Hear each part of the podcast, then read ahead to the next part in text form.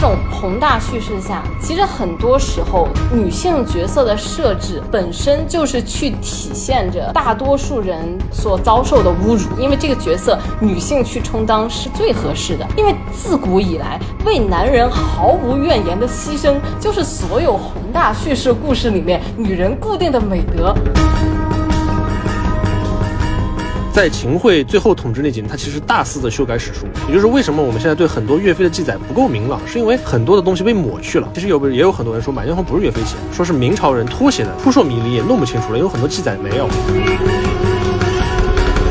的宋朝人刚刚南渡，很多人家人都还在北方，甚至北北方死去了。那你说这个时候他们为了一种家国大义去牺牲，甚至为了一种精神，我觉得是合理的，也是值得称赞的。如果你说民族主义或者家国情怀在什么时候出现最合理，那不能比这个时候更合理了。你说南宋王朝整个朝代就有这种世仇的基因，从开始到灭亡。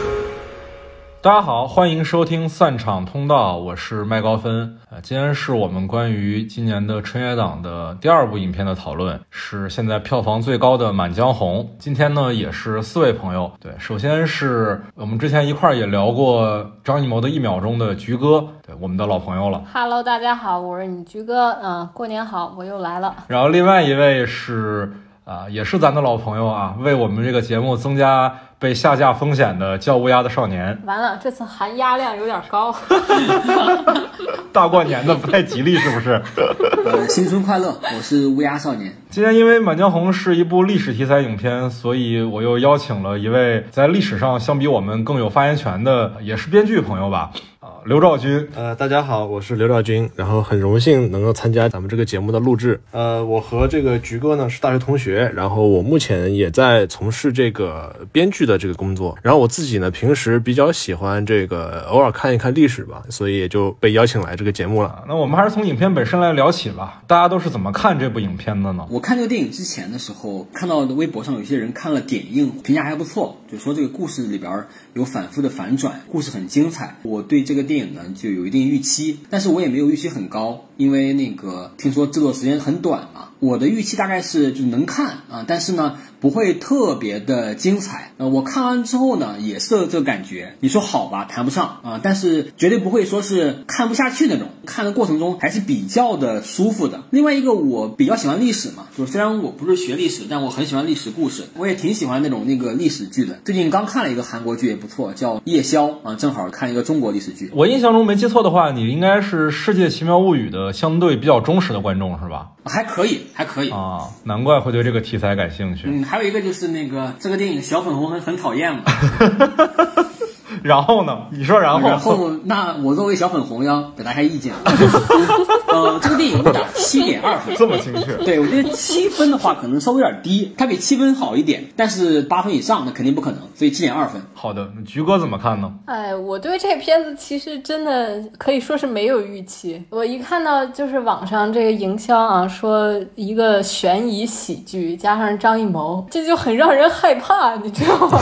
我就高度警惕的走进了。电影院 确实，我的警惕是非常有用的。它跟我的预期基本上是差不多一个东西吧，就是一个及格线的分数，六分，差不多。嗯。刘兆军怎么看呢？呃，我对这个片子打分差不多也是七点零分，我觉得比及格好一点。如果说以张艺谋这个维度来看，这个分儿可能可能会低一点，因为大家对他有期待嘛。但是我只只说片子来说，我是七点零分。然后我上映前其实没有太关注他的信息，但是我就看到有一些演员的出现让我觉得很不安，尤其是让我想到了三枪这个东西，让我觉得这个片子可能不会太好。但是没想到上映之后，我看了很多评价都还不错，我就觉得还挺感兴趣的。最让我感兴趣的地方其实是他们很很多人会说到就。前面笑得很开心，但是最后那一部分会荡气回肠，甚至很感动。我想知道他是怎么样衔接起来的。好的，我个人看这个影片之前，心路历程其实蛮复杂的，因为我记得《满江红》这个片子说要拍，其实说了也有一段时间了，一年多了吧。而且易烊千玺的这个主演应该也是定的相对比较早的。当时他通告出来的时候，我其实是以为是一个严肃的历史题材影片，因为叫这个片名嘛。看到这个片名的时候，大家可能都会想到说，可能跟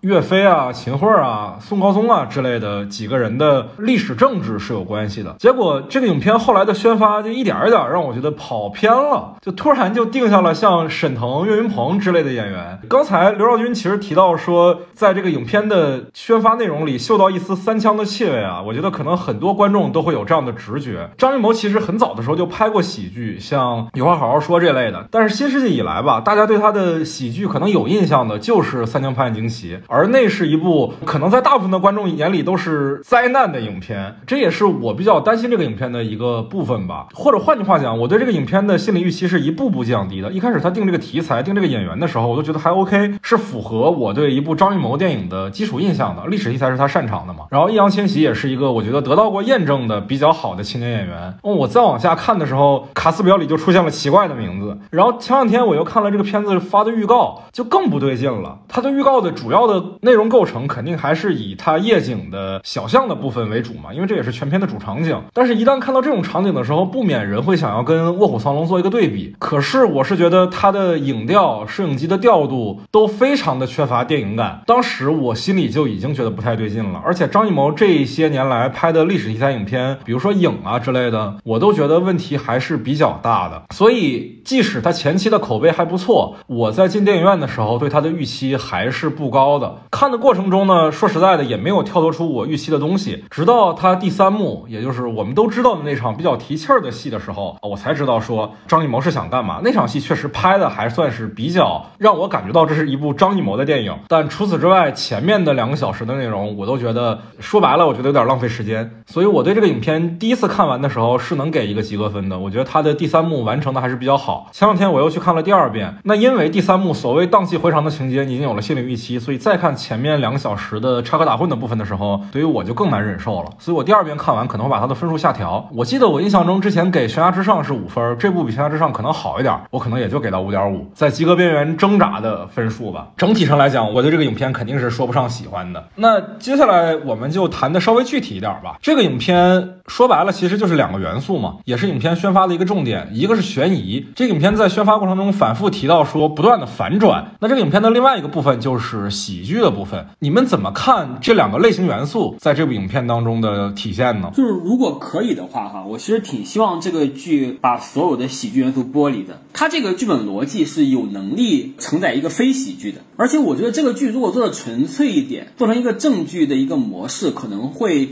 更加的呃自然啊，但是可能达不到这么高的票房了，就是因为它是喜剧，所以它才有这个票房应该说。但是我作为一个历史爱好者，我是希望看到一个历史证据的。这里边的喜剧元素呢，我认为不好笑，但是不算很尴尬。那些喜剧元素很难让我发笑，说实话，它跟整个基调也不符，但是也不会觉得说是太恶心，就是说啊，就有点这东西无所谓吧。然后你说作为悬疑部分呢，因为我有预期，所以无论怎么的剧情变化，我已经没有新鲜感了啊。我知道他们会不断的反转，我觉得如果没有人告诉我这个消息的话，我看这个电影或许有一定的新鲜度。但是因为太多人说这个剧不断反转了，我甚至觉得它不够反转。我们都很喜欢一个电影叫《如月疑云》嘛，对吧？哈，现在它像如月一样的那种反转，就没有真正的达到达到那种。超展开，但你要说观影预期的话，你作为一个《世界奇妙物语》的观众，你难道在看《世界奇妙物语》的时候不会知道它会一直反转吗？那你为什么还能一直保持兴趣观看下去呢？对呀，第一个是哈，《世界奇妙物语》也不一定是不断反转，并且它的体量和这个体量是不能比的。而且呢，《世界奇妙物语》它比较多元啊，它可能给你出现怪力乱神，它可能是科幻的，可能是古代的，可能是现代的，就是有着一个多种可能性的。就算你故事知道它会反转，但是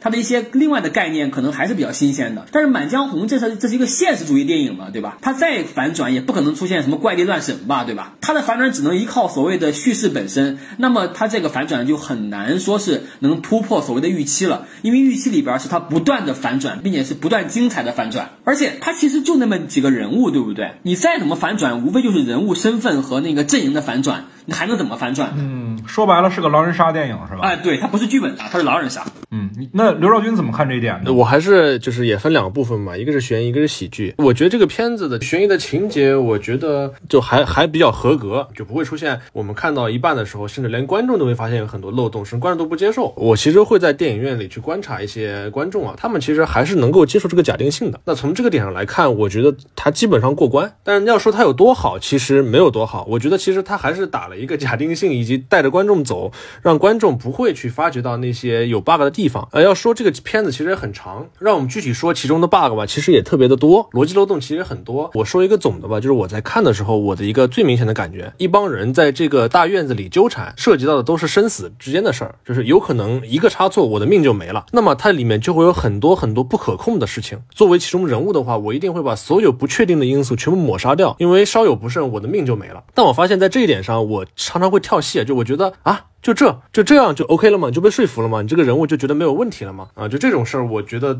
不断的让我跳戏。然后喜剧部分呢，我觉得刚刚乌鸦说的一句话我挺认同，就是它不尴尬，但对于我来说也没有多好笑。但是我看的时候，电影院里面我那场基本是满场，电影院里的人其实笑声还挺多的。嗯，我觉得它有个好的地方是什么呢？就是我觉得现在中国很多喜剧还是在玩屎尿屁的那些东西，比如说我们之前都聊的说那个唐探的那个电梯里面的殴打，那个那个那种屎尿屁的情节，就靠这种方式来逗观众笑，我觉得这个特别的。我个人不能接受，但我觉得这个片子好就好的是它没有太多这种东西，它基本上都是在一个情境之下去做一种情境和人物之间的那种笑点，把这个人放到那个情境里面，大家觉得哎呀特别好玩，或者是那种类似于小品那种插科打诨式那种东西，我觉得还算是避免了屎尿屁的元素吧，这个我觉得还可以。也就是说，你觉得这个片子的喜剧部分虽然不够好笑，但起码不低俗。呃，对，起码不会是减分项吧，不会让人不适。我看《唐探三》的时候就非常的不适，我觉得正常人看那个片子都很难 看得特别舒服。对对，然后我觉得比较就是惊喜的一个事情，其实是岳云鹏这个人物，因为我之前也也大概看过一些由德云社出品的一些电影的片段嘛，那就尴尬的没法看。对，但是我发现岳云鹏在这个片子里还挺和谐的，尤其是他那种就像相声里面有时候那种捧和逗的那种，其实那个逗哏嘛，对吧？对，挺坏、挺尖的那种感觉的。就是我觉得岳云鹏那个感觉放这个里面演一个那种有点草包、有点尖的那种角色，我觉得特别的合适。呃，其实。我看这个片子的时候，我首先觉得它很像影啊，就像是用另外一种方式，还是讲了影的那样一个故事。不管是它的一种技巧上啊，还是它主题，包括这种政治立场，其实都是很像的。我是觉得啊，就是张艺谋在拍影的时候，他可能意识到以一种正的一种方式去讲述，观众会特别的压抑，然后他想要打破这个东西，所以试图在《满江红》的演员阵容上去去做出一定的调整。用请喜剧演员的方式，就小到配角，他都找了那喜剧大赛的那个张弛嘛，对吧？所以他《满江红》他的喜剧部分，他没有用任何就是正常一个喜剧，他那些喜剧桥段其实是从剧本层面、从结构上去给你做那种笑点嘛。但其实这个片子它全是靠演员和一部分的台词，或者说主要依托于演员表演，喜剧演员本身的那种人本身带有的魅力，推动他的那些喜剧的部分啊，那其实是。没有好好去拿它当一个喜剧在做，他也没有这个意图。我觉得只是他为了让这个片子稍微轻松一点，但他就会让这个片子处在一个非常尴尬的一个位置。就是你一开始进电影院看这个什么沈腾啊、岳云鹏啊这些演员，你会觉得它是一个喜剧，然后进去以后呢，你再看会发现它是一个悬疑为主，然后你再往下看呢，发现它其实就是一个正剧。那其实我觉得它问题不是出在了喜剧的部分，而是出在了正剧的部分，就是因为前面的这些插科打。魂的东西，他都让我们在该正的时候其实转不过来。因为我看的那一场的时候，观众甚至到了沈腾死的那一刻，还有人可以对着他的脸笑得出来。我觉得这个就是很失败的一件事情。对，然后甚至包括我自己，在某些时刻，我都会对着这几个演员跳戏。我意识不到他这个故事背后的那个残酷了，我会被这种表面的东西给给掩盖过去。然后再一个就是说到悬疑呢，它整个这个悬疑的结构，就是刚刚说到喜剧大赛，就喜剧大赛第一。季的时候，它其实有一个组合做的那个喜剧，他们主创自己把它称作陷阱喜剧，就是 trap，就是看起来我在讲一个东西，然后你演到最后发现前面讲的所有的东西都不重要，实际上就是为了让最后能够出现的这个把你逗笑的东西能够合理的出现，前面所有东西都是胡来，就是你以为那个很重要，其实它根本就不重要，你看进去了你就上当了。那么这个片子就是用这种陷阱的方式讲了一个悬疑。证据，我觉得这个事情特别的离谱。就是你一个喜剧用这种方式可以让别人笑，它可以作为一种逗笑人的方式。但是你一个悬疑，这就是诈骗啊！也就是说，在你眼里看来，这个片子。起码在框架上，它不是一个喜剧片，它只是利用了喜剧表演，使得这个影片具有了喜剧元素。对我们从类型上来讲，是不能把它划在喜剧的第一类型的。对，我觉得如果把它第一类型划为喜剧的话，去营销那就是诈骗。那确实，这个影片是这么干的呀。你看它那个海报，主海报上的最大的标语是“笑到最后”。对，再有一个呢，就是前面乌鸦也提到，就是他带有对这个片子有各种神反转的预期去看了这个片子的情况下，他就对他的这个呃反转的部分就开始不满足了嘛。但我觉得这个事儿可能真的跟预期没什么关系，因为不管是前面你们提到的《如月疑云》也好，还是说其他很多比较成功的一些神反转，就是你看那个什么豆瓣儿什么高分反转电影的那种那种片单啊，这些片子呢反转的过程，它一定是首先它会引导观众该怀疑谁了，该怎么往哪儿去想了，然后接着把这个东西推翻掉啊。然后但是这个片子里面它其实没有引导的过程，它就是给你再给你。再给你，就往你嘴里塞。它没有说让你以为这个事情是什么样，其实不是这样，它比你高一层。所以你看到后面，反而会对他这种反转产生一种非常疲劳的感觉。对，其实说回来，我们这个故事里，如果我们把阵营啊像狼人杀一样分成神、分成狼、分成民的话，其实几乎没有人完成过。在神和狼这两个身份里面的跳转，你顶多说有些平民，你像张大这种角色，沈腾那个角色，他可能一开始的时候大家以为他就是个小兵、大头兵，但是后来发现他其实是个神，对吧？他的目的是为了把秦桧搞掉。但其实你发现，也就岳云鹏那个角色，他可能从来没有站到过秦桧的立场。但那个角色说实在的，他那个反转也不会换到说神的这个阵营，对吧？他也不是说就是要反对秦桧，他不是这样的。其实我看这个片子刚开头。几场戏的时候，我是能感觉到，就是张艺谋试图在引导我们去怀疑这个片子里面出现的每一个人。我举一个例子，就是姚琴的人物出场的那场戏啊，就后面不是杀了他一个一起过来的歌女吗？张译和岳云鹏走进这个场所的时候，场所啊，这个地点的时候，对不起，其实他切了两组反打镜头去拍姚琴和张译的对视，在那一个瞬间，我天然的会怀疑到张译的身上，他其实。其实是有分散大家对于各个人的怀疑，但是接下来他就是证据指向了谁，我们就去找谁，这个人供出来谁，我们就抓谁，这事儿就如此顺的在往下推进。然后包括我们前面就是刘兆军说的这个，就是倒出头来你再一想，你会发现他所有的逻辑都站不住脚。就比如说让这个打更人供出来说是那个郭京飞的角色指使他的，哦，那是郭京飞啊，我刚反应过来，王彪是吧？哦，是呢，呃，对，是郭京飞。然后接下来呢，用用一系列的手段，想要让这个易烊千玺入局，就是杀了他，他就在这件事情里面脱不清干系了。然后再紧接着他在后面再杀掉这个打更人，然后他就更脱不清干系了。那么他怎么知道易烊千玺一定会傻到把他杀掉呢？就是所有他那个押宝的点啊，你都不能细想。再包括就是我最不能接受的就是那个那个马夫去杀张译的那一段，他说如果我做成了这件事情，我就。放烟花为号，虽然最后这烟花也不是他放的，但是你想一下，他真放了这个烟花，那效果是不是一样的？就大家都放烟花了，冲着那个地儿跑过去，这个事情一看就是他放了烟花，等于他还有同伙。我们接下来就再继续抓他的同伙。对对对对啊！你所有的这种点，你都不能往下细想，就是当下那一刻，他能把你糊弄过去就得了。然后接下来用更多的东西，让你没有精力去想前面，让你继续往下想。但是你往下想，他也不引导你往。往哪里猜？怎么说呢？我说他很马虎。嗯，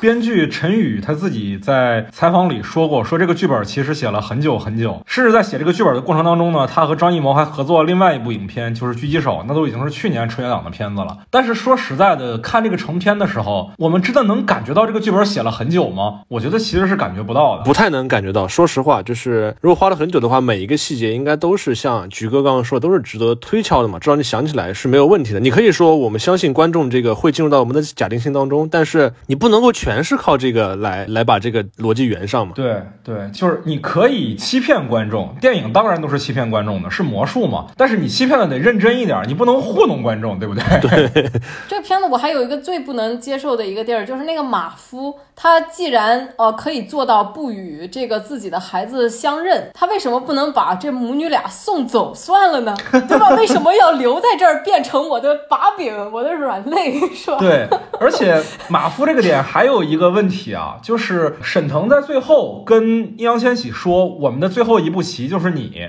我们要把所有比你官职更高的人都除掉。”让你成为军中最有威望的人，这样你才能去接近秦桧。那我的下一个问题就是，那为什么刘喜说我去除掉张译那个角色的时候，沈腾还要露出一副很惊讶的表情？他们好像是现场才知道说应该要除掉张译，这不应该早就在计划当中吗？你们三年计划啥了呢？他的原话说的是，那个何力原来是个使道的高手，就好像是我们才知道我们的情报工作没做好。不只是情报工作了，因为张译那个角色动不动就把自己的小刀掏出来啊，对，你们为什么没有预料到这个事情吗？他自己也没藏着呀，是不是？他又不是那两个侍女，到了后来。才知道他是功夫高手。当然啊，我们作为观众，肯定先期就会有警觉。对一个角色，他这个要么是残疾，要么是视障或者听障，那他一定得有点本事，要不然不可能在那儿混，是不是？但是说实在的，你作为一个角色而言，你怎么可能不知道张译那个身份他是没有点本事在身上的？对，这人看着就很危险。对，而且说实在，他来一句合力不除。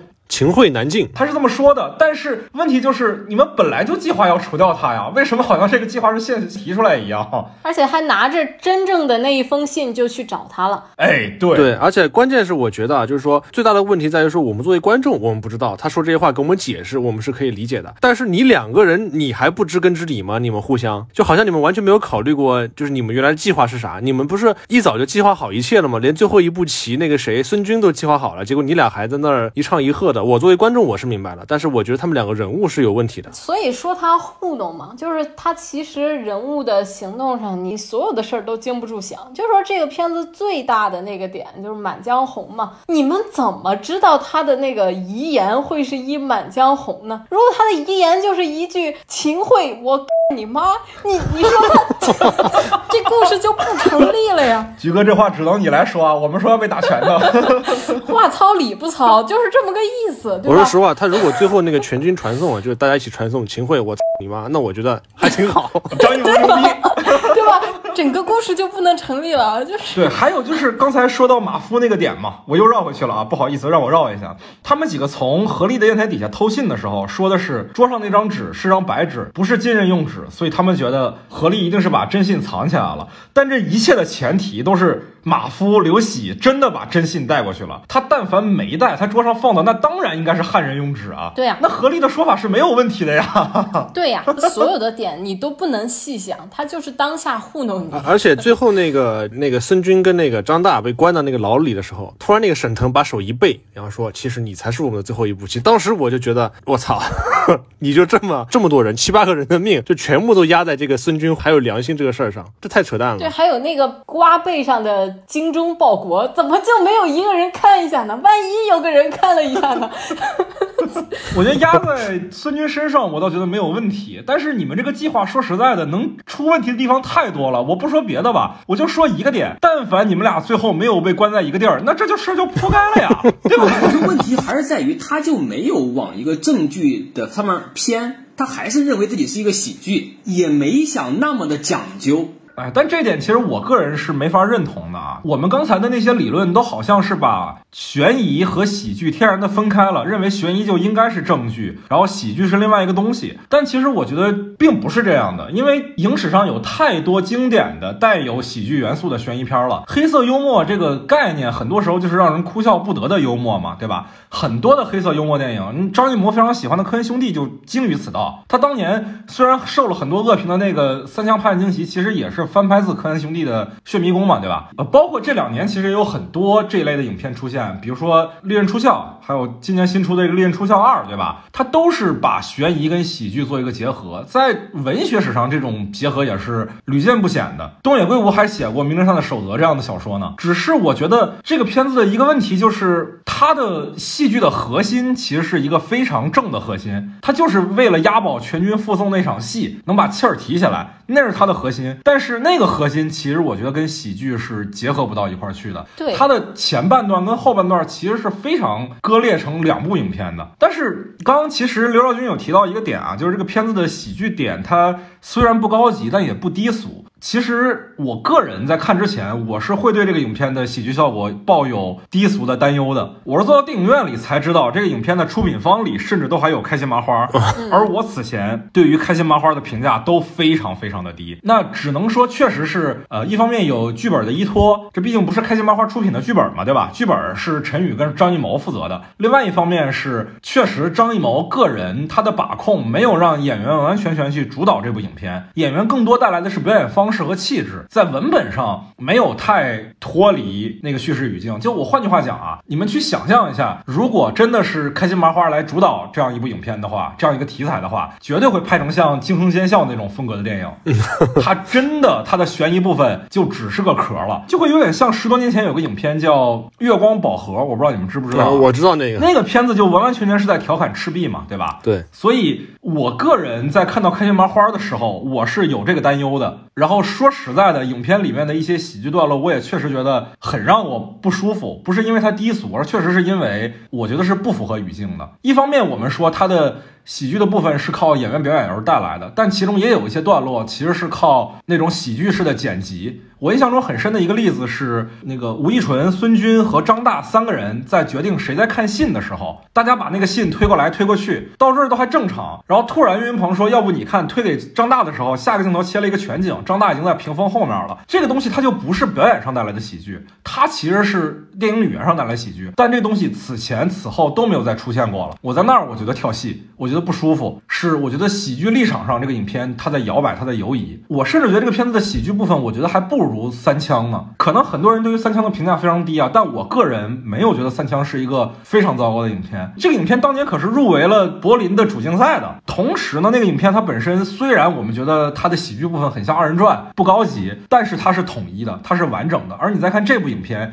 易烊千玺在演易烊千玺，岳云鹏在演岳云鹏，沈腾在演沈腾，只有雷佳音那个角色，他是在喜剧和证据之间做了一个徘徊和犹疑。你连张译都被带跑了，真的，张译那个角色一点儿都看不出角色的复杂性，只有雷佳音他这个角色在喜剧和正剧之间做了风格上的变化。我我觉得，我觉得张译的演出没有问题啊。我觉得在里边儿，我觉得挺有可信度的，就是这个角色是立得住的。我觉得那是那因为他搭戏的人大部分都是德云社或者开心麻花啊，是吧？他也给这个角色设置了一些内容啊，比如说他最后没有杀那个女孩儿，对不对？我说的不是说剧本上的设计，而是说这个人物的表演上，张译完完全全就是把自己当做一个开心麻花或者说是德云社的风格的演员在表演。但雷佳音饰演的这个秦桧，我们看到他有喜剧的部分，对吧？他跟张大是有对手戏的，然后他跟易烊千玺的对手戏大部分都是正剧式的表演。就我个人觉得啊。这个影片的演员易烊千玺是完完全全没有向喜剧去靠近的，他身上几乎没有什么喜剧表演。开心麻花的部分、德云社的部分，基本上都是完完全全的喜剧式表演，完完全全由演员的个人风格带来。但是在他们中间，其实是需要有其他角色来进行调和的。张译没有去做这个调和，张译完完全全是把自己当做喜剧演员在演。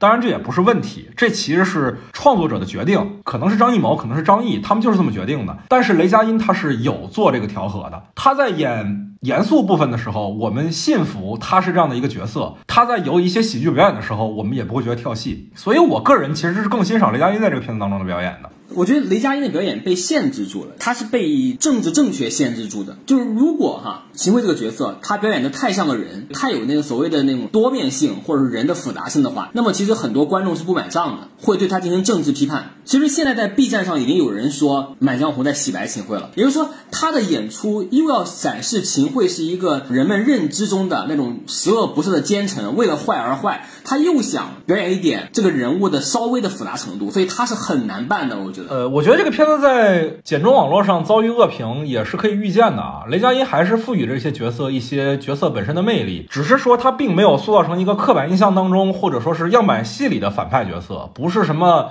南霸天、周扒皮那种角色，他这个角色，我一方面是编剧的设计啊，一方面确实演员的表演，我个人感觉会更像一个既有卑鄙在。更多又是身不由己的一个状态。他其实是想表演出这种结果的，但是他依然害怕，就导演和演员都害怕，所以安排了替身嘛，对不对？对靠替身来解决这个核心冲突的问题。他其实这个替身的设计，我觉得并不是说出于剧本的合理性，而是出于政治正确、政治安全考虑。那我觉得我们既然聊到表演了，刚才也聊到说喜剧演员的部分，也聊了雷佳音和张译，是不是也可以稍微聊聊易烊千玺，对吧，菊哥？哎呀，不知道。评价自己师弟评价了多少回了？再来一次。对，其实除了这次以外，我们基本上都是在夸他为主吧。但这次呢，确实是觉得一个方面是。其他的角色多少离他还是更近一些的，就离他本身、离他的生活体验，我觉得都会近一些。这次确实这个角色能感觉到离他太远了，他特别使劲儿，但是他就没使上劲儿。我是觉得从这个人物本身啊，就是不管是给他加上了他他姐姐，然后被人骂走狗，然后什么在自己家对面的小山坡上坐一宿之类的，就这些东西他都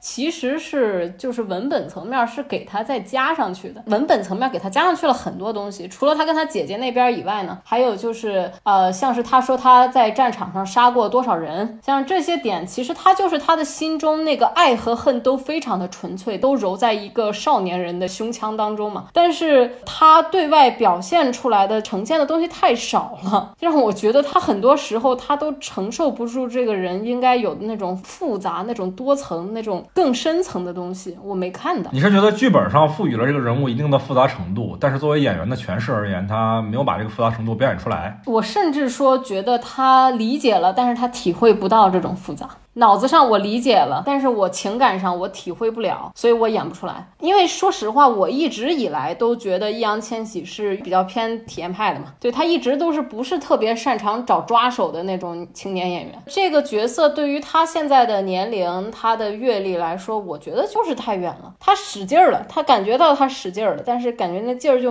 没使上去。这个千玺的另外一位师哥刘兆军怎么看？我的看法就是我们狠狠地蹭师弟师妹。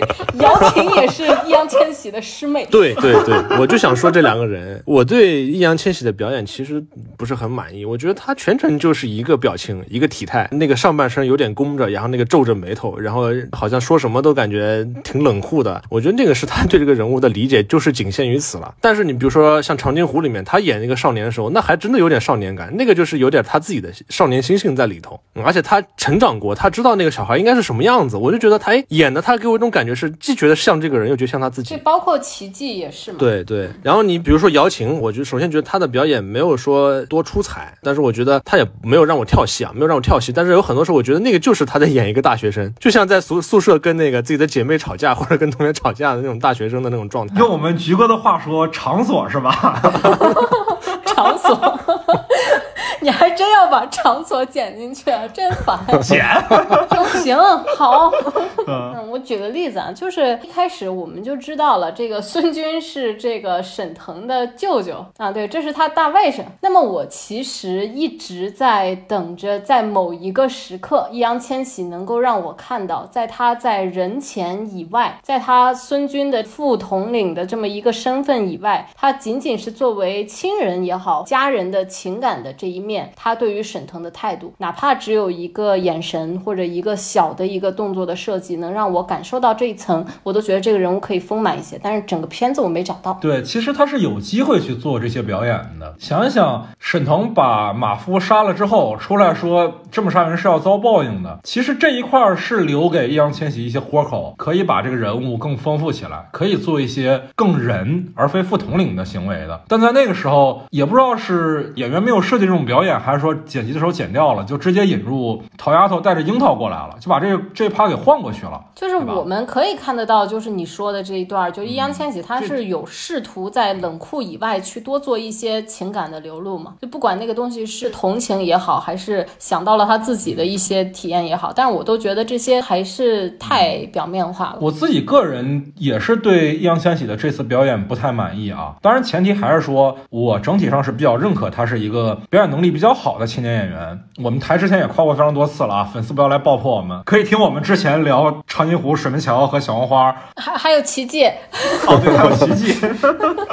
我们真的之前对这个演员认可度是比较高的，但是这一次说实在的，就作为观众，我去看待孙军这个角色的时候，他有几个身份设定嘛，一个是鲁莽，对不对？一个是杀人不眨眼。他因为鲁莽失手杀了王彪，做错了很多事情，杀人不眨眼也是剧本里有交代的，而且在片子里还强调了说水刑是他发明的。对对对对，这个强调了。那既然都这么说了，这个人他在呈现上一定得是一个狠毒的表演状态，不能是一个那样的状态，他应该更痞一点，更坏一点。但是易烊千玺可能一方面是演员个人的气质，我觉得他有点坏不起来。我就觉得他痞啊、坏啊，然后还是他现在表现出来的冷酷啊，其实这些东西都没关系。他其实说的是一件事儿，但是你越是一个外表要把自己去人化的这么一个又毒又杀人不眨眼的这么一个人物形象，你越是需要有一些戏去体现你的人人味儿。但是我没找着人味儿的戏，就是这样，或者说你做了但不够。我都不担心他人味儿，我觉得他坏都坏的不够。实话实说啊，就是他坏的时候让我觉得不可信。我举一个别的影片的例子，大家应该都看过《绣春刀》吧？《绣春刀》这个影片，我觉得做的最精彩的一个角色就是周一围饰演的那个丁修，他那个角色出场的时候就让大家觉得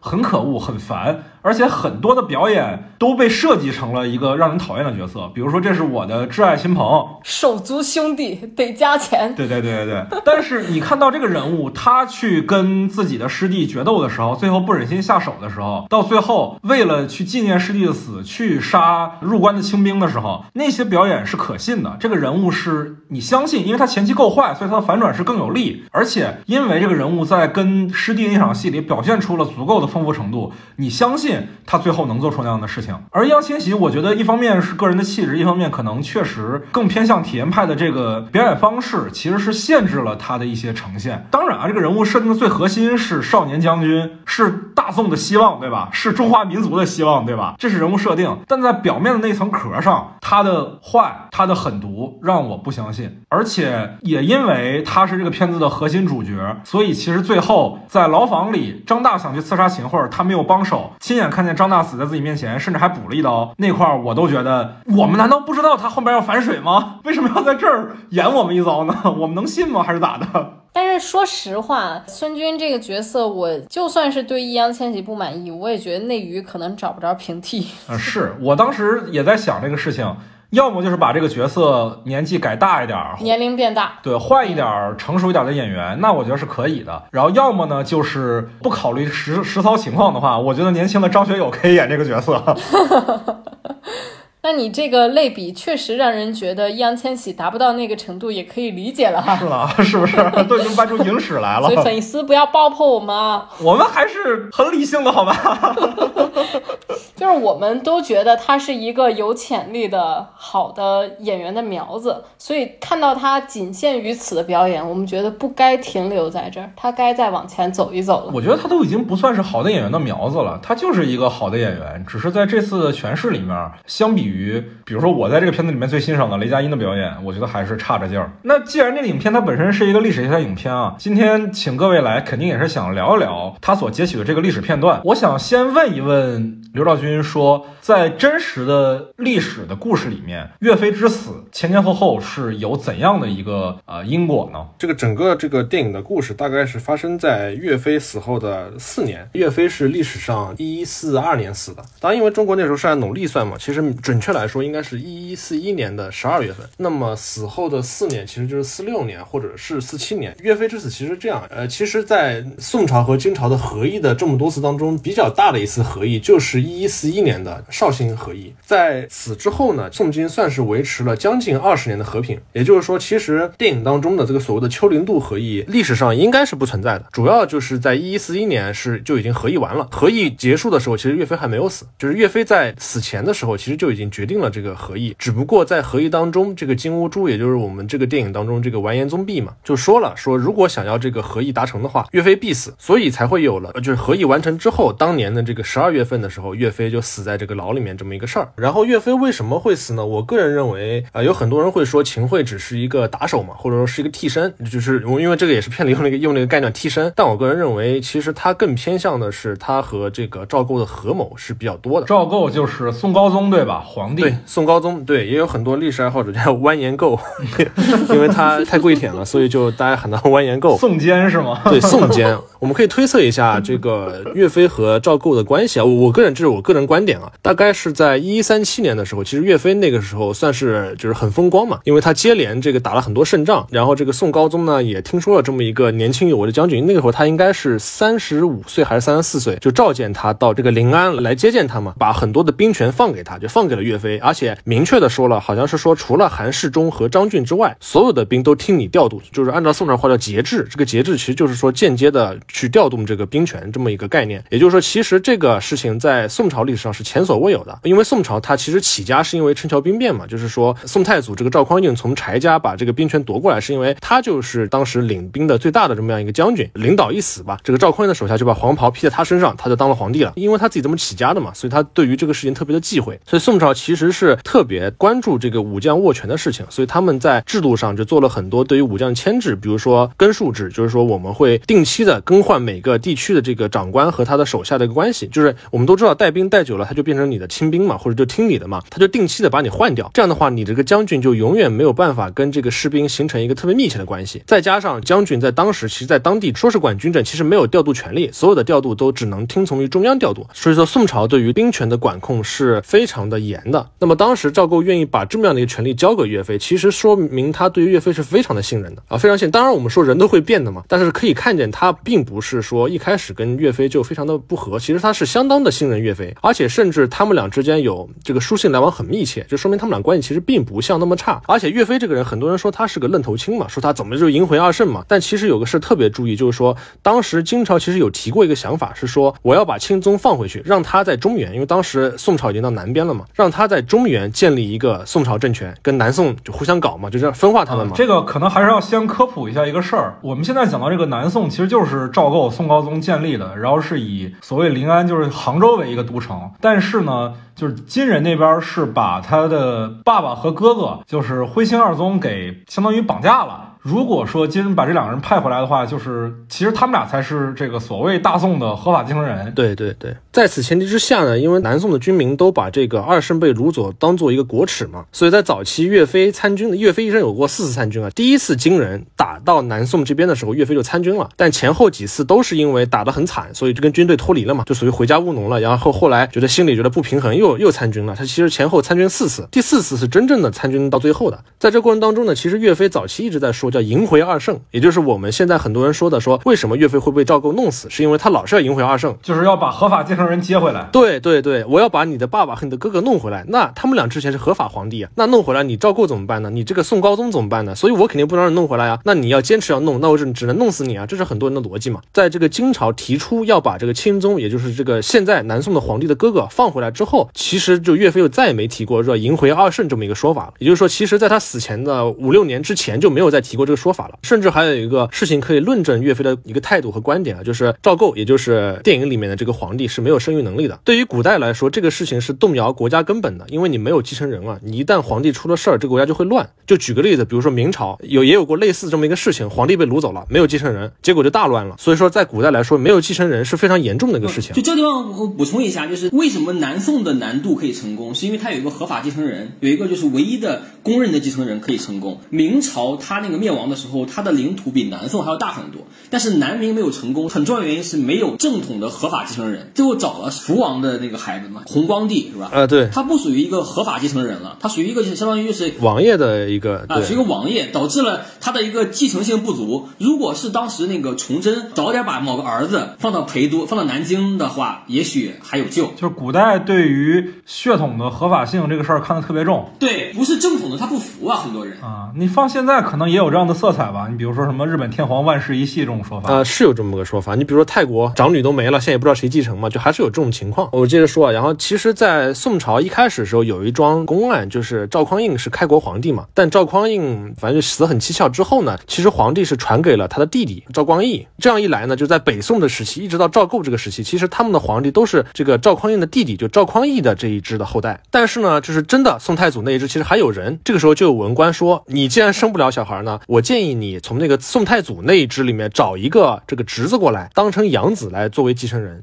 啊，当时赵构听这个这个说法之后呢，丝毫没有生气，还觉得哎你在为我分担。包括后来的宋孝宗，其实他们都是宋太祖那一支的，并不是赵构的直接的儿子。他的儿子也就是在他失去生育能力的当年也死掉了。对，然后当时就有一个事情是什么呢？是金朝还说了一个事儿，是要把钦宗的另外一个儿子放回来当太子。岳飞呢就直接上书说，我建议直接把现在的这个你收养的这个养子立为你的太子，而不要去管钦宗那边的人。也就是说，其实他是站在赵构这边的，他并不是我们说的就一定要我就要把那两个人赢回来，最后招致杀身之祸。我个人认为他并不是那么一个完全愣头青。那说回到秦桧这边，为什么在影片当中会有跟金朝有密信这么一回事儿？是因为秦桧在早期他是个进士，很多人说他是个状元，其实不是，他是个进士。北宋还没有灭亡的时候，他是一个小官儿，他当时呢还立场比较坚定，就上书说我们坚决不能割地求和，我们要主战。很快在这个北宋灭亡的时候，秦桧也被随着这个两个皇帝掳到北边去，就当别人的奴隶了嘛。但他那边混得非常好，他这个地方我稍微补充一下，当时秦桧被弄到北方去，一个很重要的原因是他不支持立张邦昌为帝，就当时那个金人要求不再立赵氏为帝，他立一个他的大臣，应该是叫张邦昌嘛，我记得。秦桧非常反对，秦桧说应该立姓赵的人为帝，然后秦桧因为这种正统观，然后被弄到北方去了，就非常好玩。就是如果秦桧那个年因为这个事儿被杀了，那么秦桧的评价会怎么样？是一个 是一个王莽谦恭未篡史嘛？哦，所以说当时这个秦桧就被掳到北边去了嘛。在一一三零年的时候，他突然从这个北边逃回来，说是我杀了看守我的金人，回来投效我们这个大宋朝了，然后呢得到了重用。影片里也有提提到这一段，其实啊，对，但是其实这个里面有一个非常悬疑的点啊，就是说，就是你如果杀了人逃回来，你肯定是逃亡的状态嘛。他怎么回来的呢？他把自己的妻儿老小，甚至还有这个金银财物什么的全部带回来了，就完全不像是一个杀了人逃出来的状态。他说自己是杀人逃出来了，在逃回来一年的时候，就一一三零年逃回来的嘛，一一三一年就成了宰相，就受到重用，因为他的态度就变成了是要议和了嘛。岳飞死之前几年就已经当了这个宰相，他应该是六十六岁的时候死，善终。在这个宋金议和和岳飞死后，他又当了十几年的这个宰相，而且他到最后这个阶段呢，其实把这个身边的亲信全都换成自己的人，朝堂上全是他的亲信，甚至连这个赵构身边的这个警卫员啊，就我们就理解为警卫员或者保安或者保卫团都是他的人，所以赵构就非常害怕说秦桧会篡权，因为他已经只手遮天了。在史料上记载，秦桧死的时候，赵构其实说了一句话，说我背后的一根芒刺终于去掉了，我以后不用在靴子里藏刀了。所以可见这个秦桧也不单纯的是我们所谓的啊听赵构的把岳飞弄死了，他其实是一个很复杂的人，甚至他还有我一度有过篡权的想法。所以我个人认为他在历史上其实应该是跟赵构合谋把岳飞给弄死了。赵构呢，我个人倾向于其实还是为了求和把岳飞给弄死了，而并不是说记恨他迎回二圣什么的。我个人认为啊，个人的观点。然后说回到这里呢，这个历史上其实也有过一次刺杀秦桧的事情啊，是在岳飞死后的七年还是八年的时候，说有一个小兵叫施权，就在这个秦桧走在路上的时候上去行刺秦桧，结果失败了。后来这一段嘛就被岳飞就是这个民间有说书叫《说岳全传》嘛，就拿过去用了，施权就成了岳飞的左膀右臂了。其实我个人认为应该是历史演绎比较多。我稍微补充一下，就是他不一定是什么赵构和秦桧合谋，我觉得可能是种默契。赵构应该知道那个秦桧他这个身份，秦桧很有可能是在金朝说自己可以回去之后和谈，然后呢，金朝把他放了回去，相当于一个暗桩啊。但是呢，秦桧这个暗桩呢，又是那高宗默许的啊，就是高宗呢，他觉得。我不一定能打得过金朝啊，而且呢，我可能失败了，会比我父兄更惨，我可能会直接被处死。所以呢，他面临的就是北伐可能成功啊，但也可能一败涂地。金朝呢也是这样的，因为金朝它的跨度很广，那从北到南，所以他也觉得我打宋朝不一定能胜利，但也有可能胜利。就是所有人都处于这种有点囚徒困境，对他们来说，双方议和都是一个不坏的结果，就一定不是那个好的结果，但是双方都可以接受。就是在这样的一个默契之下，我觉得秦桧、宋朝和那个金国他们完成了一个默契，就都不一定有所谓的合谋，就是嗯，心里边都觉得嗯这样可以。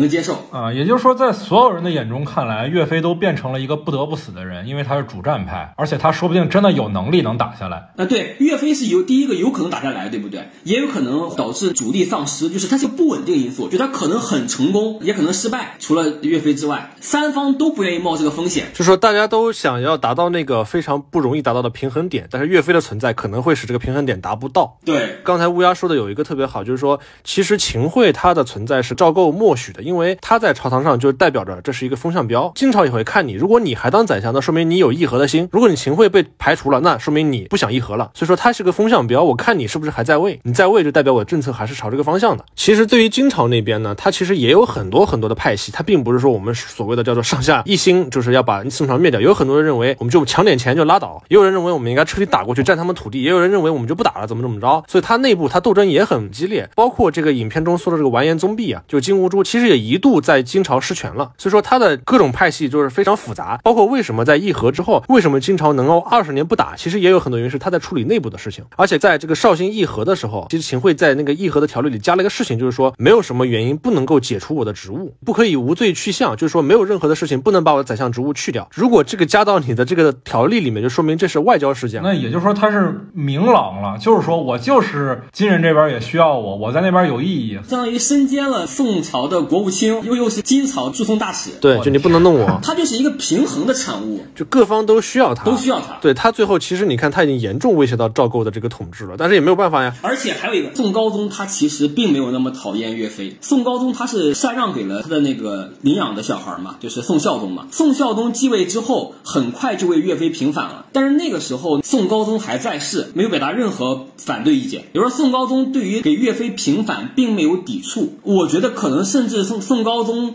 都有点愧疚的感觉，而且这个杨子就我们说宋孝宗，就是有一个事情很有意思，他在说这个岳飞的很多诏书的时候，其实里面会刻意提到 岳飞是感谢赵构的。其实我们认为有一定程度上是他在为赵构开脱嘛。但这里要提到一个点，就是在秦桧最后统治那几年，他其实大肆的修改史书，也就是为什么我们现在对很多岳飞的记载不够明朗，是因为很多的东西被抹去了。包括你说《满江红》，其实有也有很多人说《满江红》不是岳飞写的，说是明朝人脱写的，有很多种说法，就是扑朔迷离，也弄不清楚了，因为很多记载没有了。因为就是说。那个岳飞的那个孙子在收集岳飞诗词的时候没有这个嘛？但是也有人说他当时就是那个时代收集不全，他符合岳飞写的一个可能性，就是这个不一定啊，他不是一个公认的，就是有人有质疑，但也有人有证据举出了反例，认为确实是岳飞写的。而且历史上有一个点要补充，就历史上我们都细说嘛，说岳飞死在风波亭里面嘛，其实历史上岳飞没有死在风波亭，岳飞就是在大理寺，就我们所说的就理解为监狱吧，就在大理寺里面被弄死了。他死之前呢，在那个状供上写的是天日。昭昭天日昭昭朝，重复了两遍，其实是这八个字，也不是情话，我是干你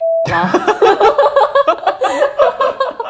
那其实我们说回影片本身啊，就是影片本身，首先第一个，我觉得在创作上的态度是把高宗从这个事儿里面完全摘出去了。其实我刚才听刘少云讲的时候，我意识到说赵构这个角色，其实在整个事儿当中是非常非常重要的，甚至他这边才是那个痛下杀手的人。那既然如此的话，为什么在影片当中赵构被完全抹去了呢？呃，我是觉得一个当然出于安全牌，安全牌详细讲讲，不不能详细讲。我我我觉得安全牌不是特别。重要的，我觉得这个剧它并没有聚焦在所谓的岳飞是怎么死的，或者岳飞之死的阴谋，它其实是发生在岳飞之死之后，就是它已经成为既定事实了，所以它没有必要把这个。在复杂化，我觉得这个剧的重点不在于这个地方，就是它已经是那个之后的事儿了。那这是其一啊。第二是我在看这个影片的时候，我们能看到影片当中的秦桧，他有一段话说别人说他是陷害忠良，对吧？我们能看到秦桧本人甚至对这个岳飞的评价也不低。就是我刚才听你们说完之后，无论如何，秦桧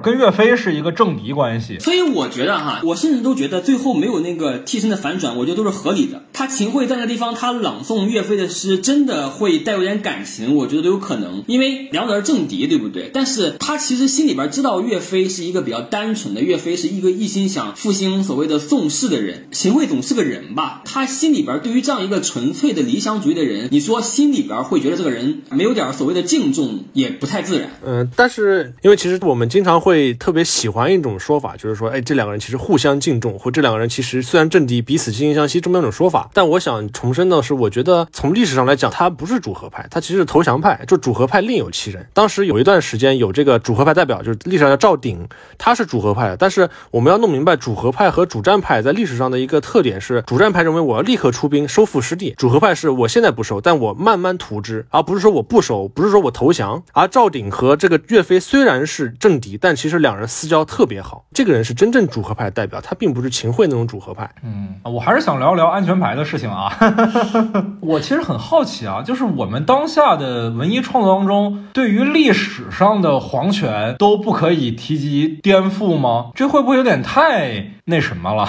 因为我们的政权是建立在反帝反封建的基础上啊，为什么到了今天，我们拍一部这样的历史题材作品的时候，也不能提及说皇帝的问题呢？我们的合理性不就来自于反帝反封建吗？为什么这是不能提的呢？那没我没有我没有什么想说的。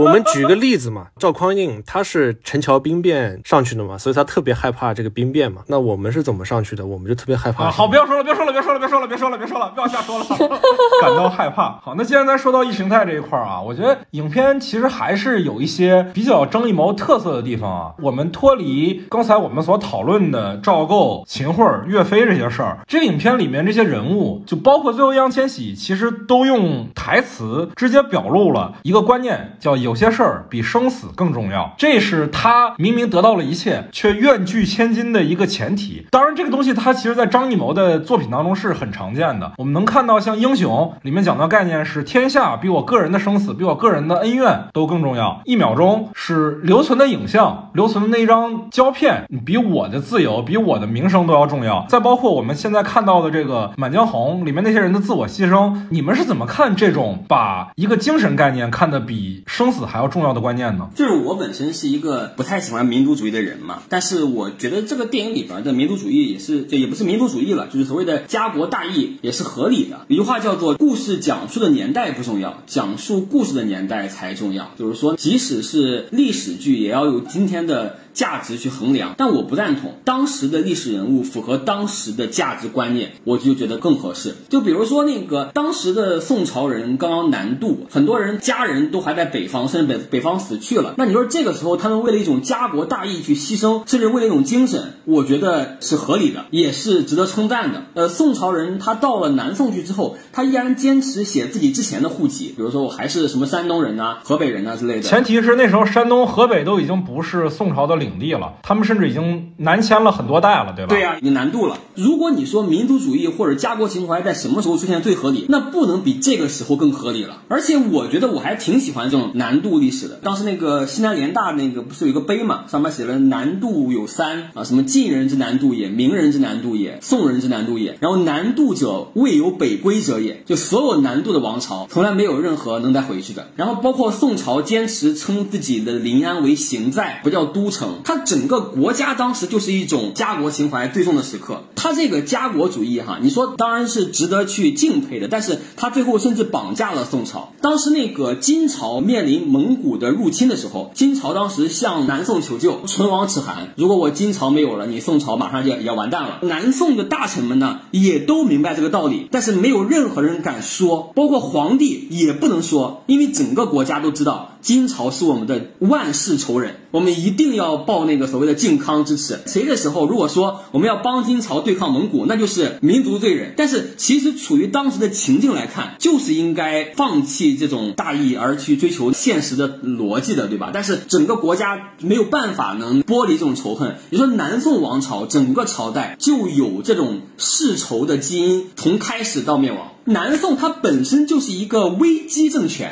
就是张艺谋说的，一直有什么东西比生死更重要？我觉得这个是一个说大点儿，是蕴含在中华民族很多历史当中一直存在的这么样一种可以说情怀的东西吧。不是说张艺谋，任何一个人在讲这段历史的背景的故事的时候，都肯定会有这样的一个态度吧？我觉得。但是乌鸦刚才提到说，故事讲述的年代和讲述故事的年代这两个关键词的时候，那我自己肯定是更重视说讲述故事的年代，也就是我是认可说所有的历史都是当代史的。那我能反问一个问题吗？那比如说在历史剧里边，对待女性的塑造是符合当时的历史，还是符合现在的价值观更加合适？呃，那你从我个人的角度来讲，它是不能违背当年的历史，但要尽可能的符合当下的价值观，可以尊重史实，但是你不能去宣扬一个陈旧的、落后的东西。你不能说完全背离历史嘛，对吧？那肯定是啊，历史虚无主义当然是不可取的嘛。那这个话证明了什么呀？证明了故事讲述的年代也很重要。是我认可，对我只是说张艺谋在今天在二零二三年去选择的这样一个题材来讲，尤其是这部影片在当下受到市场如此热烈的反馈的时候，我肯定是认为说它能代表一些当代的意识形态啊。我们如何站在当代的角度去理解这种所谓有些东西比生死更重要的观点呢？因为当代的文明的建立是建立在人本主义上嘛，对吧？怎么去理解这句话呢？不，我可能这个观点比较保守吧。我觉得这种表达是没有问题的。我觉得它不仅符合历史上的观点，也符合当下的观点。就是我觉得，就是有什么有有东西比生死更重要，我觉得这个表述是没有问题的。就即便拿当下我来看，我觉得也没有什么问题。我乌鸦怎么看呢？因为我知道你是一个纯粹的个人自由主义者。对啊，我是个人主义者，我肯定不会为了他人而牺牲，也不希望他人为我而牺牲。但是你如何看待为理想概念牺牲自己的人呢？在历史中的情怀，我非常感动。比如说哈，就是我有一段非常喜欢的历史，就是那个三国时期的姜维后期北伐。那个北伐其实也是一个非常的带有理想主义情感，明知道可能会失败，甚至牺牲了很多人，可能有点违背这样的个人主义精神。但是我觉得以他那个年代来看的话，他这种精神非常可贵，能去为了所谓的家国大义和理想舍尽一切去做这件事，我会很感动。虽然我本人不是一个家国情怀很重的人，但是对于历史中出现的家国情怀很重的人，我都是非常的是正面看待的。那我换句话讲啊，这个影片它本身的历史观上，它其实有一个态度吧，就是一时的输赢、一时的生死都不重要，重要的是一个人的精神财富能否被流传下来，或者说是历史对你的评价是什么样的。这影片最后给你展示的其实就是秦桧赢了一时，但是历史会对他有一个更公正的。站在观众的角度来看，他就是跪在岳飞墓前的一个奸臣。那在这种前提下，我其实会觉得张艺谋。的这个影片的表达是有一定风险的，尤其结合二零二三年我们刚刚结束了一些灾难与混乱，说是天灾，说是人祸，都有解释的空间的这么一段动乱，是不是还是我觉得有一些风险呢？我个人的习惯是，我在去做电影评论的时候，总会去理解作者的一个成长脉络。那张艺谋为首的这个第五代，他们本身的集体经历、集体回忆，其实就是经历过一个很大范围的被修。改被隐藏，而这个影片它所表达的是，你无论如何修改，无论如何隐藏，都会有一些你不愿意被留存下来的东西留存下来，这并不能被权力所遮盖。这个特别的华氏四百五十一度，对对对对对，华氏四百五十一度就是一个经典的科幻小说嘛。四百五十一度是纸张的燃点，所以未来的集权政府是会烧掉大量的书籍来修改人们对于过去的记忆，也就是焚书坑儒。对对对，简单来说就是焚书坑儒。那其实这个影片它就是在告诉你，你不管做什么样的事情，你哪怕权倾朝野，哪怕只手遮天，这几千人你杀不掉，岳飞的诗会留下来，真相会留下来。那我个人觉得这个观点，一方面我觉得不是特别符合目前的政宣需求吧，另外一方面是本身还挺有第五代特色的。他们的影片很多时候都给人一种像这个片子里逼着秦桧背《满江红》一样的悲壮感，去把一段不愿意被当权者重复的东西拿出来讲，就好比说我们现在好像。已经迎来了全面的胜利，我们开始回归我们正常的生活了。但是十四亿人的集体回忆是无法被修改的。从我对于张艺谋一以贯之的创作的理解上来看，他有这样的观点是非常非常合理的。我真没往那方面想。我说实话，我挺敏感的。但是我真的没想到这一层。我是觉得这个可能多少还是有点过度解读。行吧，行吧，行吧，那就当我过度解读好了。我其实有一个地方，就是你们在看到张译拿着那个白纸，说一张白纸搞得鸡飞狗跳，把你们吓成这样，你们看到这儿的时候，会不会觉得不太对劲？我早注意到了，但我不敢说。不是，我觉得他都拍了，他都能上映，我们为什么不能说呢？我们就是说他本身的情节啊。对吧？没关系，我看着剪吧。那既然聊到张艺谋这个人作为导演本身啊，我们其实可以展开一下他的导演风格的讨论。之前我们在一秒钟那期。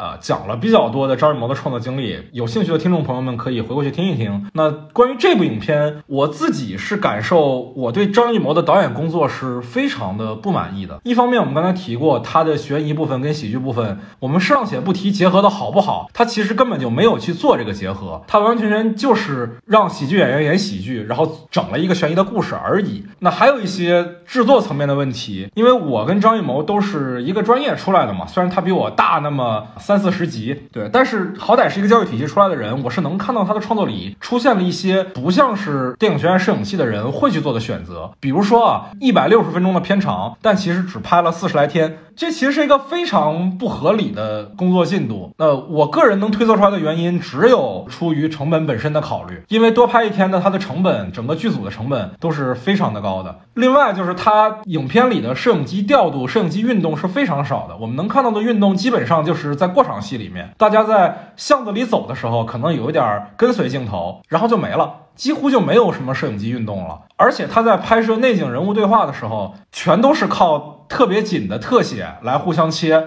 偶尔有一两个全景，然后构图给的也是非常的怪，非常的勉强。呃，更不要提摄影机运动了，只要在拍对话戏的时候就没有什么摄影机运动。我自己有看到他的一些现场剧照啊，他的现场经常摆了四五个机位。我有朋友在《满江红》的剧组里嘛，他跟我说是现场其实准备了七个机位，四五个机位其实是常态。可能对于没有经历过专业拍摄的听众朋友们来讲，不知道这个东西会对电影造造成什么样的伤害啊？但是简而言之，一旦你的机位多了，第一个直接的伤害就是每个机位之间都有可能互相穿帮，那因此每个机位所能给到的角度就不能特别的精确，整个构图会变得比较勉强，这是其一。其二是当你机位多了的时候，人物的全景这个照明设计，就是打光和近景的打光就没有办法做出区分了。所以，我们看到很多人物在近景表演的时候，他脸上的光线都没有那么的细致，可能就是一个简单的硬光。对，这个一般电视剧这么干。对，电视剧是很爱这么干的，因为电视剧确实是要赶流程，四五十集的东西，可能几个月就要拍出来，对吧？就我印象比较深的就是姚琴在怒骂张大是走狗还是窝囊废的时候，那个时候他的人物只要人脸一往前探。就完完全全是在暗区里了，他被张译的影子给挡住了，我们看不清人物的表演细节了。这种东西说实在的都不应该是出现在一个摄影出身的导演身上。因为张艺谋的前期的影像风格是非常好的，他自己做摄影的时候拍过一个和八个，拍过黄土地，然后他自己做导演的时候也拍过像英雄、像十面埋伏、黄金甲那样的。其实你无论说的影片的评价怎么样，他的影像风格都是非常的统一、非常的精致的影片。那到这部影片里，多机位的拍摄就其实使他的影像质感上是掉了很多层次的，包括他日拍夜的选择。你看每次他的这些人在巷子里面穿行的时候，他给都给一个比较俯视视角的机位。我看网上有人。分析啊，说这个俯视视角其实是秦桧的视角，是秦桧在凝视着所有人。我想告诉那些朋友们，不是这样的。之所以用俯视视角，就是因为不用带天空，不用带天空，他就不用在后期把天空给压成夜景了，能省一笔钱，能省一段制作周期。其实就是这么简单。它的整个的这个流程都让我感觉是为了省钱而去的。你再包括为什么要用多机位拍摄，这样演员就可以少来几遍表演。而且我们其实看采访也说了嘛，很多演员的表演是现场琢磨出来的，是几个演员在现场试了几遍戏之后就直接拍了的。那一方面，这个东西。会错失很多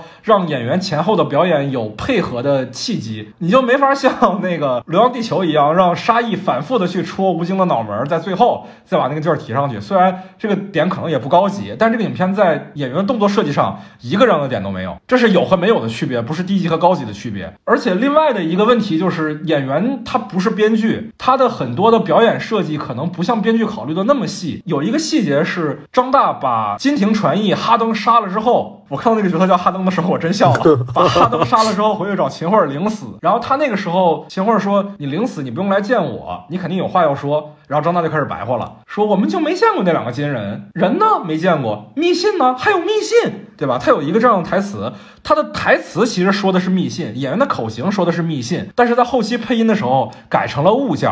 物件跟密信其实口型是对不上的。我在看到那时候，我觉得特别怪，为什么要这么改？看到后来，我发现了，是因为那个时候易烊千玺那个角色孙军其实也在场，但按照剧本来说，孙军那个角色还不知道密信的存在。这个事儿是在剪辑的时候才发现穿帮了，然后才去靠配音来找补的。那为什么要到剪辑的时候才发现啊？就是因为演员前期的表演是比较随机的。那多机位的拍摄当然可以让演员比较自由的表演，因为这样不用考虑说每一遍的表演要保持一致性。可以，你们随便演，随便来。但问题就在于会出现这样的问题，而且多机位本身也会伤害构图、伤害光影。所以从这方面来讲，我对张艺谋的导演工作肯定是不满意的。当然，他也不是第一次这样去拍电影了。影和悬崖之上，我都觉得他的视听语言是不够精细的，是不够考据的，是缺乏基本的电影审美的。但他为什么要这么做呢？其实从我个人的角度去揣测啊，我觉得是因为他在。接到陈宇的这个剧本的时候，是被呃全军覆宋这场戏给打动了。他想拍这场戏，而且他认为这场戏是有市场的。为了能把这场戏拍的足够有劲儿。他就需要一个足够庞大的商业体系去支持整个片子的运作。那既然有了这方面的资金需求，就意味着他要追求比较高的票房回报，追求商业上的成功。那既然要追求商业上的成功，他就要加沈腾、加岳云鹏进来，他就要加喜剧元素进来。然后同时为了降低风险，他要把周期控制的尽量短，所以就导致了这个四十多天拍出一部一百六十多分钟的长片的这么一个结果。说白了，就是姜文在《邪不压正》里的那句台词：“我就是为了这点醋。”包的这顿饺子，他就是为了这点醋去包了这顿饺子，哪怕这个饺子包的稀烂，没关系，不重要。我这个醋在这儿，我作为作者的表达就到了。前面东西其实都可以草率一点。我觉得张张艺谋肯定确实是被那一幕吸引了，这很像他，很像他喜欢的东西。其实我前几天看到这片子编剧陈宇的一个访谈，他还明确的说了，这个结局就是一开始他们一起决定的。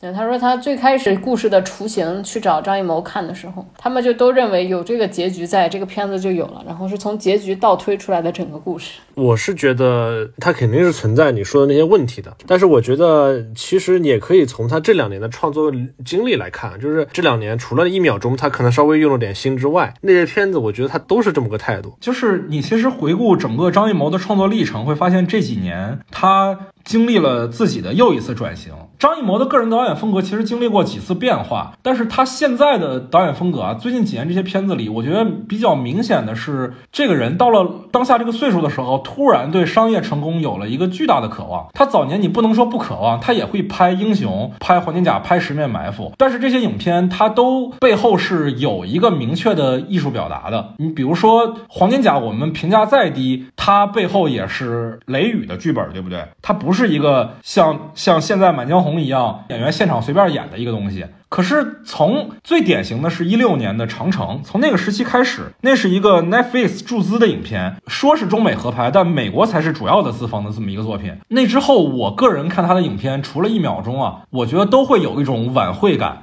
一方面是大量的商业元素以及热闹的东西，另外一方面是本身我刚才提到的多机位拍摄就很像晚会，它其实是缺乏电影语言的。对，当然另外一方面就是我们也确实看到了嘛，就是这个影片的票房收。收入也确实印证了张艺谋一开始的决定是正确的。哪怕我不去顾及那些电影感的东西，我把饺子和醋都摆上来了，那观众就会买账，就会叫好。反而是实话实说，我觉得如果张艺谋在这个影片拍摄过程当中，考虑了之前自己经常考虑的那些个人追求、那些电影审美、那些导演的工作，可能这个影片反而不会获得这么大规模的成功。你这典型的例子就是成尔嘛，对不对？你拍一个任务片，你拍一个主旋律电影，你还追求自己的电影审美，对不对？那能不让观众骂吗？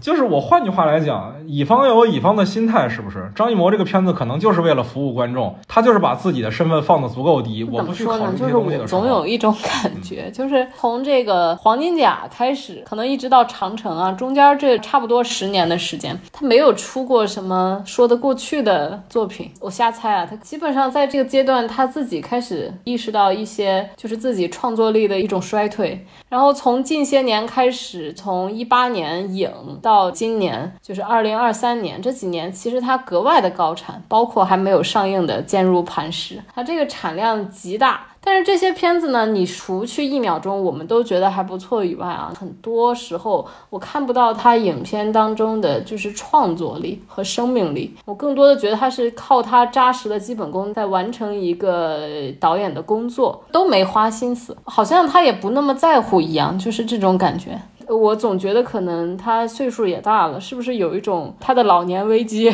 他的衰老焦虑在这里？对，但是我是觉得心态上我不理解张艺谋为什么在这几年他考虑的第一其实是生存，第二其实是成功，而不是表达。你真的要我去推测这个结果的话，就是因为他表达已经因为不可抗力而失败了。我们都知道一秒钟遭遇了什么，我们也都知道，即使是看起来很安全的坚如磐石，也遭遇了什么。那只能说，我们可能可以拥有一个真正的大师的契机，但是这个契机被我们自己毁掉了。好，关于影片本身，我们的讨论已经比较多了，稍微讨论一点外延的话题吧。我们在聊《流浪地球》的时候，其实菊哥有提到过，说今年春节档的这几部影片，尤其在性别议题上落后。我觉得可以稍微来展开来讲一讲。你说落后也对，因为这个事儿，我觉得已经几千年都是这么一种性别的观点啊，一直都是这样子，把把女人放在一种宏大的叙事当中。网上主要针对姚琴这个角色，重点就几点嘛，一个就是啊，杀他可以，别糟蹋他；再一个就是说我。没跟他真的睡，然后，然后最后易烊千玺那我没让他们碰他，包括就是姚琴人物出场的那一场戏，什么跟金人睡觉怎么样，就是所有人都以一种带有男性凝视的态度去去观看着这样一个妓女的身份嘛，就是都在这样子去观赏他。其实我个人对这个片子还有一点也挺不舒服的，就是性别方面的问题啊，就是一个是就是那个马夫张译说我让他招了，然后一开始的时候说。我提那个厨娘说我要把他杀了，他没招。然后我后来说要杀他女儿，他就招了。我看到这个时候，我就那个感受其实是一致的，就是杀了厨娘可以，杀女儿不行。就是一个女性个体在履行生育责任之后，个体的价值就降低了，你就不值得活着了。我都不说如果。对，而且他那个比这个还要离谱一点，他是真把厨娘杀了，张译没招，他只是说。我要动唐丫头，然后他就招了。对，而且我都不说，如果他是有一儿一女，我都不假设这种可能性了。我说他女儿如果是一个出了嫁、生了娃的，可能都威胁不了他，你知道吧？只有她是个小女娃才行。那你看《流浪地球》、看《满江红》，都是小女孩，数字小女孩，其实是一样的。他们不是人，他们只是一种叙事的道具，一种符号。一个卖高分，对，一个卖高分。而再一个呢，就是我们前面其实说到这个宏大叙事这个事情啊，就是。是说，各个时代在政治的高压之下，其实很少的人才是以死来保持自己的人格不受侮辱的嘛。大多数人可能都是苟且偷生的。但是你作为一个宏大叙事里面的主人公，他一定是一个高大伟岸的形象，他不能是一个苟且偷生的人。这种宏大叙事下，其实很多时候女性角色的设置本身就是去。体体现着大多数人所遭受的侮辱，因为这个角色女性去充当是最合适的，因为。自古以来，为男人毫无怨言的牺牲，就是所有宏大叙事故事里面女人固定的美德。这个事情真的不是说我在强行打拳啊，就是你看这个，我们所有人都知道，中国古代四大美女地位就是就是就是男权文化赋予的嘛。她们的形象其实非常的固定，就是首先要能歌善舞，就是有色有艺，能给男性带来一种欢愉的资本，同时也也变成了一种为男人的事业。也和政治去奉献自我的角色，除去杨玉环稍微有一点特殊性，然后其他几个西施被送过去危害宫廷，也就是赢的是越国，要赢的是吴国，他就是苏妲己，对吧？他就是褒姒，他就千古骂名。然后你说貂蝉也是，对吧？简单来讲，就是三个工具加一个红颜祸水呗。对，没错，他们这种为男人的奉献，其实也一直以来都是被给他们一个很高的评价，但是他依然是男人政治的祭品。而在这个片子里面，其实是没有区别的，他唯一是。是什么呢？他就是在强调姚琴这个角色的自愿。而这种自愿其实也是男性的期待加强到这个女性角色的身上的。这种自我牺牲精神本身就是一种千古以来的男性审美的理想的载体。关于他到底是自愿的还是被迫的，这个是没关系的。就是这个审美本身就是非常非常传统和封建的。就算他是自愿的，本质上也是男权文化语境下对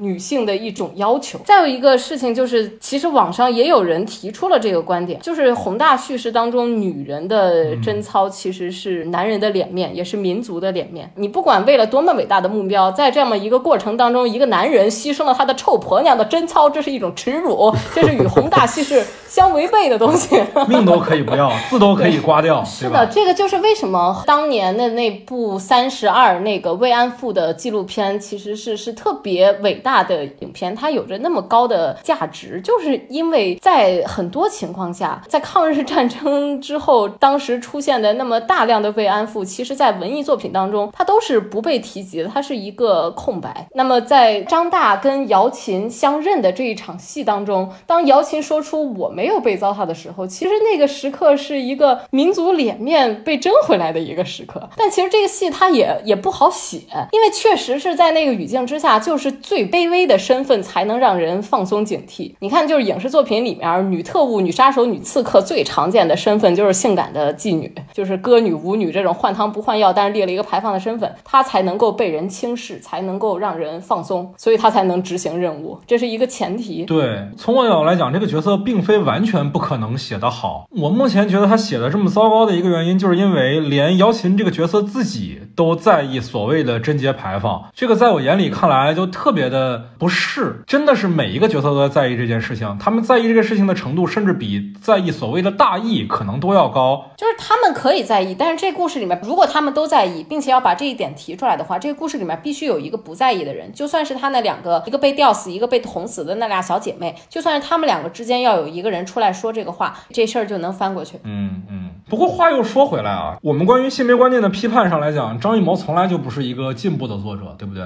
他的电影里面当然当然有很多精彩的女性角色，这个我们当然都不否认啊，因为张艺谋确实是一个很会拍女人、很会塑造女性角色的。导演，但是呢，在性别观念上，他的不管是男性角色还是女性角色，一直以来都相对落后。这个我觉得可能也是作者个人的局限性吧。呃，是，但是我觉得这个问题不完全出在张艺谋本人身上，我觉得编剧也要承担很大的责任。那我不好说啊，因为说实在的，我觉得这个编剧啊，在这个片子里其实没什么地位。当演员都能现场改戏的时候，编剧就已经只是一个前期编剧而已了。哦，我觉得加上一个妓女。是沈腾的老婆的这个设定，至少他给出来的可能性会比较大。就很多时候，我真的觉得啊，中国的这个男性这种厌女，甚至说可以说是有一种惧怕，可能比国外要要更加的严重。因为我印象特别深，就是《伊利亚特》最后海伦回来的时候，他们都觉得就是海伦走过来是那样子的美丽，所有人都很兴奋地看着她，说不能谴责希腊人和特洛伊人为了这样一个美女而进行一场战争。我看到这儿的时候。我其实很震惊，因为我很少在中国的文学作品当中见到这样子的表述。因为一般情况下，我们都会看到定义为红颜祸水。我看到姚琴的小姐妹，然后被勒死之后，没有任何人在意这件事，电影中也没有提了。然后这个人就那么特别特别工具的死掉了。当然，这个电影里边有很多工具人，但是没有这个人这么工具。我可以接受所谓的个体为家国大义牺牲，但是未免也太不在意了，也太看不起这一条人命了。姚琴其实这个角色。存存在就是为了服务于沈腾这个角色的嘛，厨娘妻子就是为了服务于马夫这个人物。那其实他们都没有作为一个个体存在的意义。嗯，这是一方面啊。就我们说实在的，就是牺牲无论如何他是要被尊敬的嘛，对吧？这个片子里面人物的牺牲也绝大多数都赋予了浓墨重彩。无论是这个马夫、张大、姚琴，当然也给了一定的笔墨，但这个两个姐妹那死的真的是相当的草率。如果说第一个。死的那个被张译杀了的那个，我们尚且可以说是因为那时候剧情没有展开，不能琢磨太多的话。到了第二个死的时候，起码说姚琴在知道他死的时候，不能是那个态度吧？虽然说大家来的时候都是抱着一个牺牲的决心要来的，但你听到这个事情的时候，你意识到这个事情的时候，虽然剧情里确实没有明确交代说姚琴知道她的姐妹死了，但是你作者不能没有这个自觉啊！你作者总得说，让人对死一个角色有点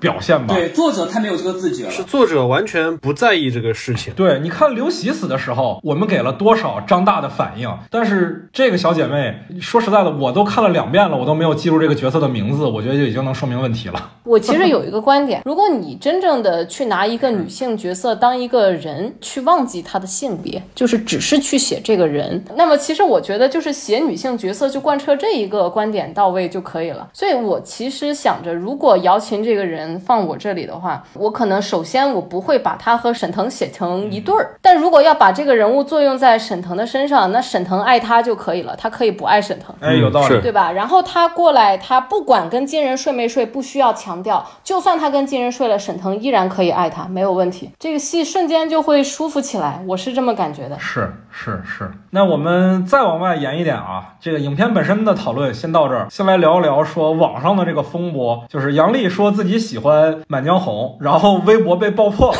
这个事儿怎么看待呢？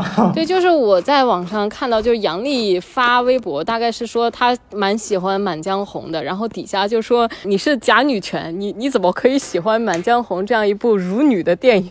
我其实很多时候也会觉得，女性对女性个体的恶意其实会很大，因为这个东西其实本质上它还是一种厌女，与厌女相对的那个东西，那你不是厌她，那你应该是爱她。如果你爱她的话，你应该爱女性个体，并且包包容他们所做出来的任何的决定和行为，你包容他一切的对和不对。我觉得这个是与厌女相对的东西。而在女性被驯化的过程当中，我觉得很多时候女性身上的厌女甚至比男性要更加的严重。杨笠的这个行为，可能在女性自我意识比较强的这一批的人的眼中，属于一种背叛。因为当一个女性她在女性的自我意识的觉醒的这个过程当中，她一定是要先与自己自身的厌女的情节去进行一部分的自割，但是他没有办法割舍的完全干净。那么当他割下来的这个部分，它一定要非常明确的划清界限，所以这是对女性个体的更大的那个敌意的来源吧。我的理解，就我不是这样的啊，我和他们不一样啊，就是这样。进步者总会厌恶不够进步的人，甚至要超过保守的人。他厌恶的不是不如他进步的那些人，而是那些人身上不如他进步的那些观点，他与那些观点要划清界限。嗯，我前两天看一个讽刺文学啊，一条微博特别好笑，说二零二二到二零二三年简中网络三次塌房事件，第一是吴亦凡入狱，第二是李易峰嫖娼被捕，然后第三是杨笠说自己喜欢《满江红》，这当然是讽刺文学啊，其实就是在讽刺互联网本身对于女性的恶意比男性要大，喜欢一部电影都要承担这样的风险，这显然是不公平的嘛。那今天关于电影《满江红》，我们也聊了非常非常多了啊，这个时长再次超出了我的预期。当然，关于这部影片还是有很多值得讨论的观点，我们可能没有办法呈现在最终的节目当中。也欢迎大家跟我们做后续的交流，可以在评论区留下你们的看法，也可以加入我们的听友群，跟我们一起讨论。我们四位呢也都会在群里跟大家做后续的交流。在微信上搜索 After Cine，添加我的个人微信号就可以加入我们的听友群了。也欢迎大家关注我们的微博“散场中的 After Cine”。这是我们关于今年春节档的热门影片的第二期节目。在之后呢，我们也会做更多的关于当下热门影片的讨论，敬请大家期待吧。那今天感谢几位朋友陪我一直聊天，我们就下期再见吧，朋友们，拜拜。拜拜。拜拜。